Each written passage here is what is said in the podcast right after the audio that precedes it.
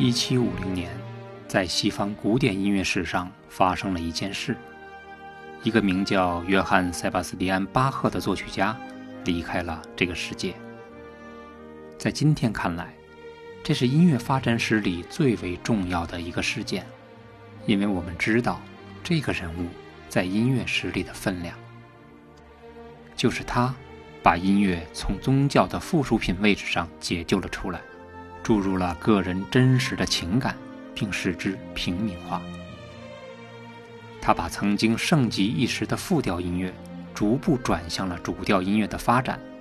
他确立了键盘乐十二平均律的原则，奠定了几乎所有作品的写作方式，并将法国、意大利、德国等等西欧不同民族音乐风格浑然融为一体，形成了自己独特的风格。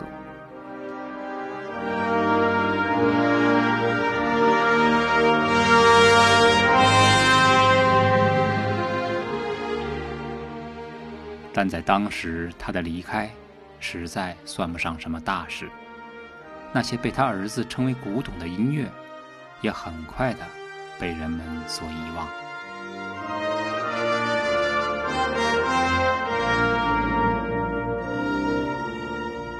或许是他的音乐风格被当时认为是太老套了。不过，历史从来不会忘记那些应该被记住的人。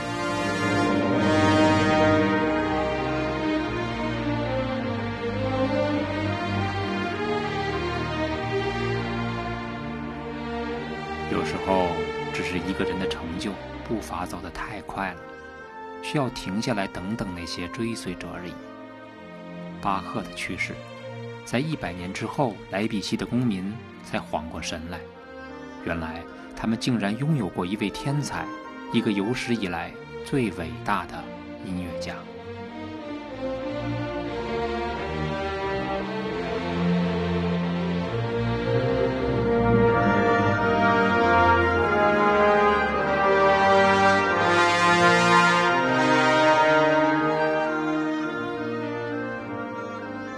其实，巴赫本来可以成为那个时代最伟大的作曲家。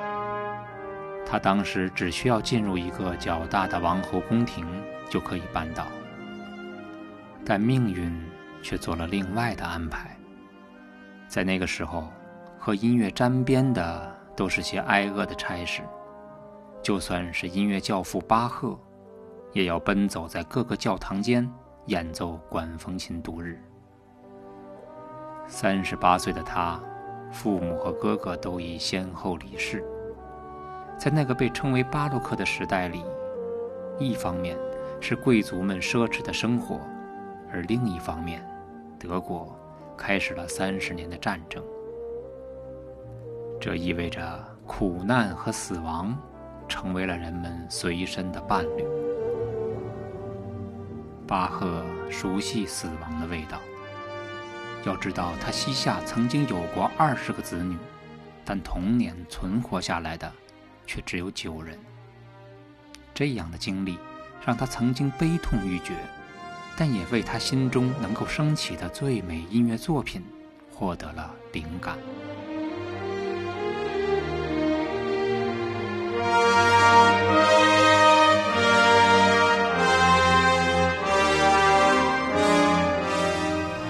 在听到的这支曲子是巴赫在他生命最后十年创作的一支康塔塔声乐套曲。在我们谈论它之前，先来介绍一首盛行于巴洛克时期的副歌曲，是一首巴赫早期的作品—— G 小调副歌。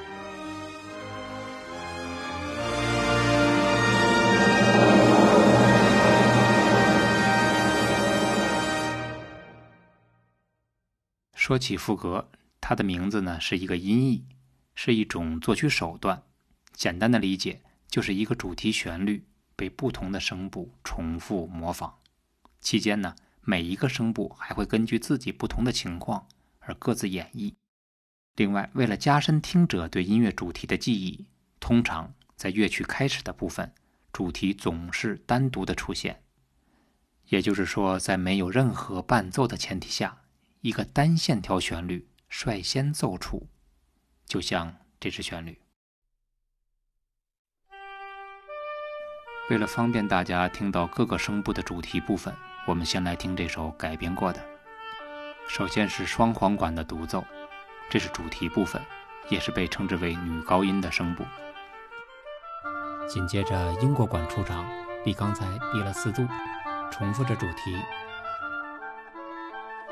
因为相差四度的两个主题旋律，它们的音色不同，所以我们分辨起来还是比较容易的。好，大家注意，接下来第三个声部要出场了，一支巴松管，比乐曲开始的双簧管低了整整八度。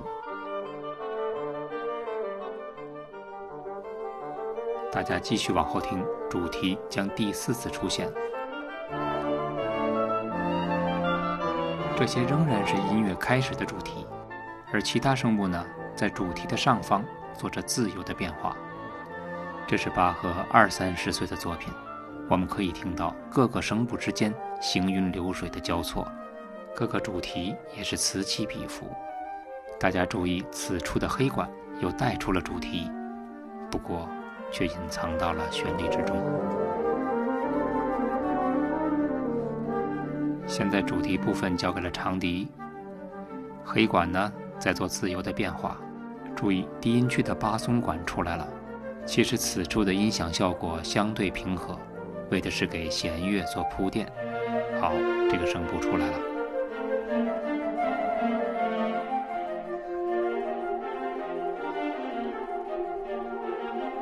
我们现在听到的这个 G 小调副歌曲，虽然是巴克早期的作品，但写作手法呢却很规矩，也很成熟。它是巴赫比较有代表性的副歌曲之一。我们可以先从它的声部排列说起。通常副歌曲的写作可以从两个声部到多达三十个声部不等，但是呢，四到五个比较常见。这首副歌曲是四个声部。首先，音乐主题最开始进入的时候，那个双簧管被称之为高音声部。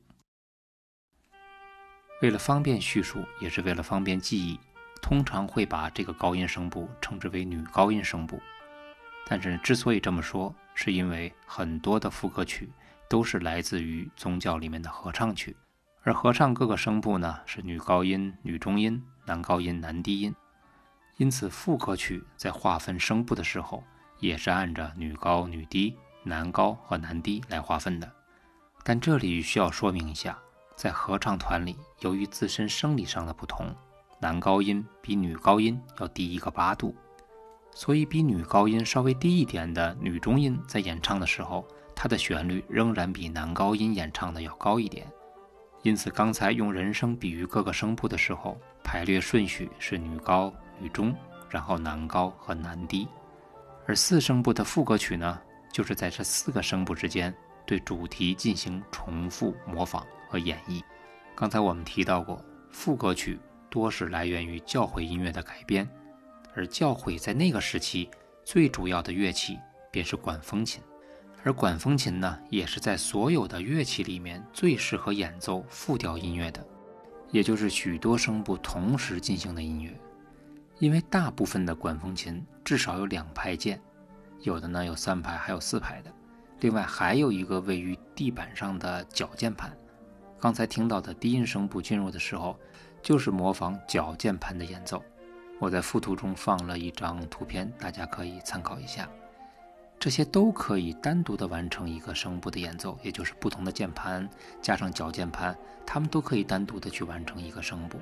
关键是在管风琴上演奏不同声部的时候，它发出的声音是来自墙壁上不同位置的音管，这样一来，声音从四面八方缓缓地升起。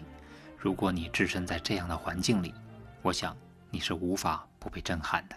现在我们就来听一小段 G 小调副歌曲最早的管风琴版本。大家注意一下各个声部在进入的时候，它是什么样的效果。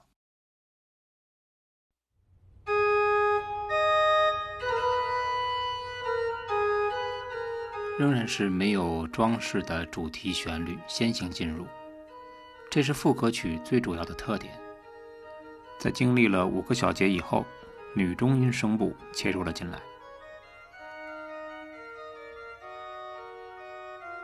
旋律的感觉是一样的，但是呢，所演奏的音却不同。两个声部在节奏上形成了对比，一个急促，一个悠扬。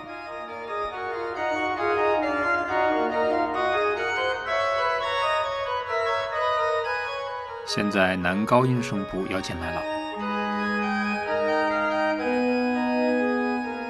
刚才提到的管风琴发音的音管是在教堂墙上不同的位置，所以每一个声部的进入，我们都会增加一个视听的角度。如果是现场倾听的话，一定会很有立体感。现在我们听到的最低那个声部。是演奏者用脚键盘弹奏出来的声音。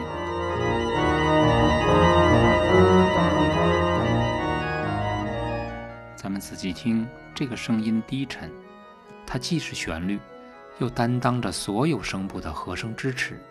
这里需要提醒大家的是，副歌曲的写作，它的难度是每一个音要承担多个角色的任务：主题的、和声的、旋律华彩的、伴奏肢体的。所以，看似简单的旋律里面却包含了太多的内涵。为了能够分析好这段主题，我们再换一个乐器，换成钢琴的。因为钢琴的音色颗粒性强，所以呢，我们在分析旋律的时候会方便一些。G 小调副歌曲，它的主题我们听久了会发现，它有一种积蓄力量的感觉，尤其在主题部分，主题的第一小节。作曲家用的是四分音符作为开始，有一种四平八稳的气势。大家注意，一拍一个音，十分的平稳。紧接着呢，速度快了一倍，转变为半拍一个音。在继续发展之后呢，速度又快了一倍，变成了十六分音符的旋律。我们可以从头听一下。好，四分音符。八分音符，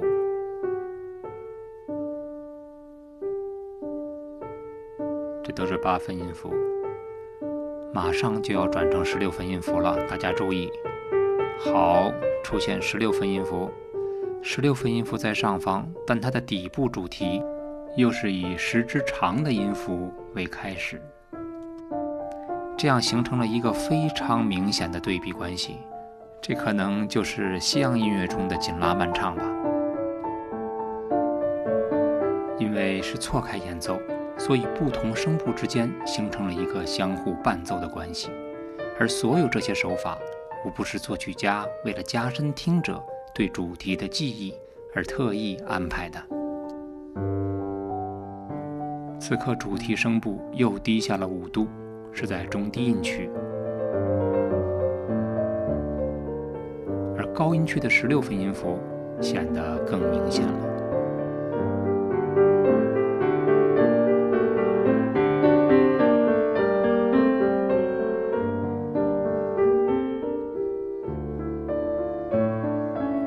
现在主题在低音区进行了第四次重复。当每个声部都重复一遍以后，也就是副歌曲城市部结束的时候了。接下来会出现一小段连接。也被称之为插部，它是主题一个小片段变化而来。大家听这个地方，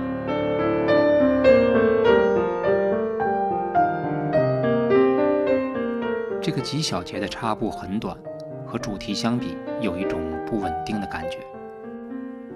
而后面紧跟着的男高音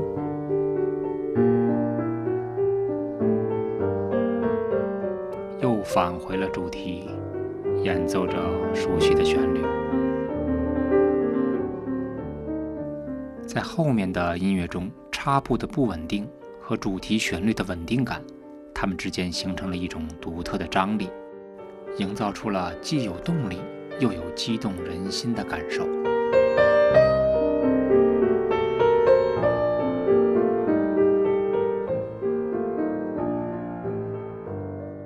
听到此刻。巴洛克时期最有特点的副歌曲，是不是并不难理解？其实听副歌比描述它要容易太多了。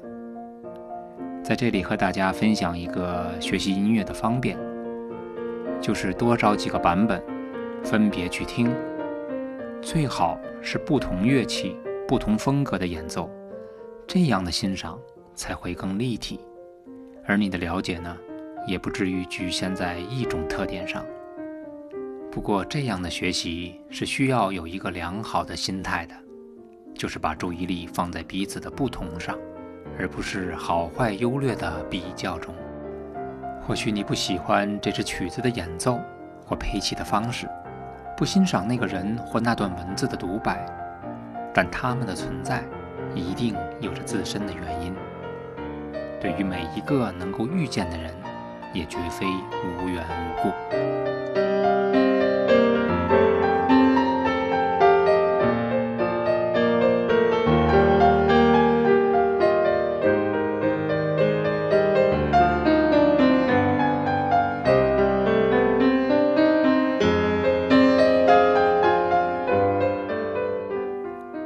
大家发现没有？这首巴赫早期的副歌曲，虽然是复调音乐，按理说应该是声部之间相互交织，旋律呢你追我赶，本应让我们应接不暇。但此刻单线条旋律的感觉却那么的强烈，这种调性稳定、旋律清晰的音乐，正是一百年后的主流。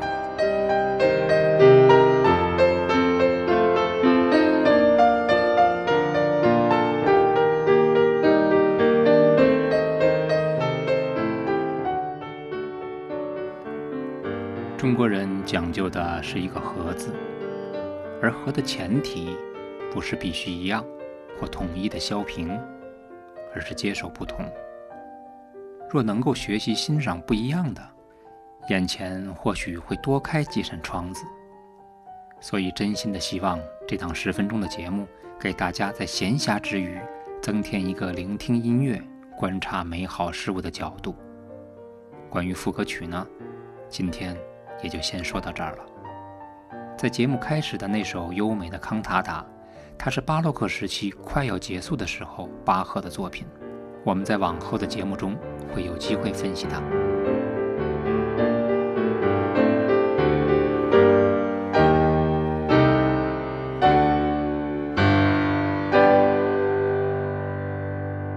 好，这里是十分钟听懂古典音乐，我是嘉天，我们下期。再见。